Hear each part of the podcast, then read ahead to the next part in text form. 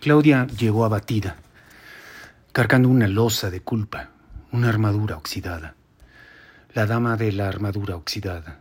Las coyunturas metálicas rechinaban, no querían moverse, rehusaban a flexionarse.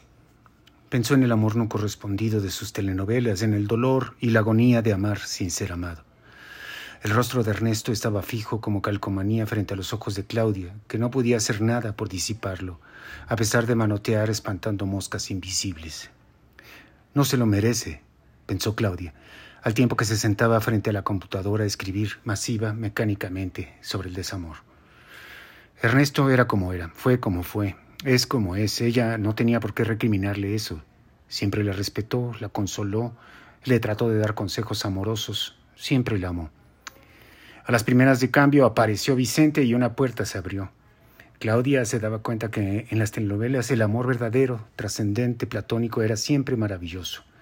Nadie sentía culpa por amar verdaderamente a otra persona, porque ese sentimiento era como una enfermedad incurable, como un destino irrenunciable. ¿Y quién es capaz de cuestionar el destino o a Dios o al universo? El amor en las telenovelas era un designio divino, era necesario luchar por cumplir con esa encomienda de los dioses, so pena de vivir en el averno de por vida, el purgatorio del sinsentido y el olvido. Pero en la vida real, luchar por ese amor significaba destruir a otras personas, atropellarlas, herirlas, magullarlas. No hubo nada noble en el desencuentro de Claudia y Ernesto, y tampoco había nada de heroico en destruir un matrimonio de más de una década o descuartizar el alma, la vida, el corazón de dos niñas inocentes. Sin embargo, la emoción estaba ahí, estuvo ahí, hibernando por años, y era innegable, estaba implantada como un injerto. Pero este no era un buen argumento para exculpar a Claudia de su responsabilidad en la desintegración posible de otras vidas. Recordó a un chavo de la secundaria que le hizo una carta de amor. Se acordó de cómo sus amigas se burlaron y estallaron en carcajadas cuando ella les mostró la carta.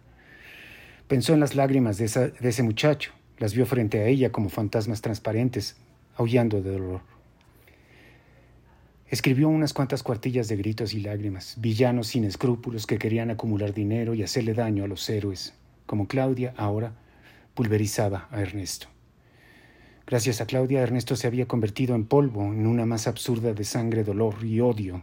Sin consuelo, llorando por primera vez en muchos años, los restos humanos de Ernesto flotaban en el limbo de la ciudad enferma también de sangre, dolor y odio. Ernesto era un grafiti incomprensible, era un bache mortal, era basura y materia fecal volátil, era un policía panzón disfrutando una torta de pierna en una esquina, era una prostituta trasvesti en Tlalpan, era un congestionamiento, una madriza de un taxista y un pequeño burgués en un camellón con palmeras enfermas en la colonia Condesa. Ernesto no era nada, era la angustia de una mujer policía aplastada a la salida de un antro, era la corrupción, era toda la podredumbre de la ciudad. Además no comprendía nada, quería entender, ordenar, analizar, cotejar, disgregar, convertir todo en silogismos, pero nada. No entendía qué había hecho mal y por qué una mujer tan extraordinaria podía ser tan ruin. Ernesto caminó como el polvo hasta ningún lugar, al tiempo que Claudia no dejaba de ver su imagen ni oír las palabras no quiero perderte. En realidad era una mentira flagrante, a Claudia le daba lo mismo. Lo único que sentía era una profunda, desgarradora compasión.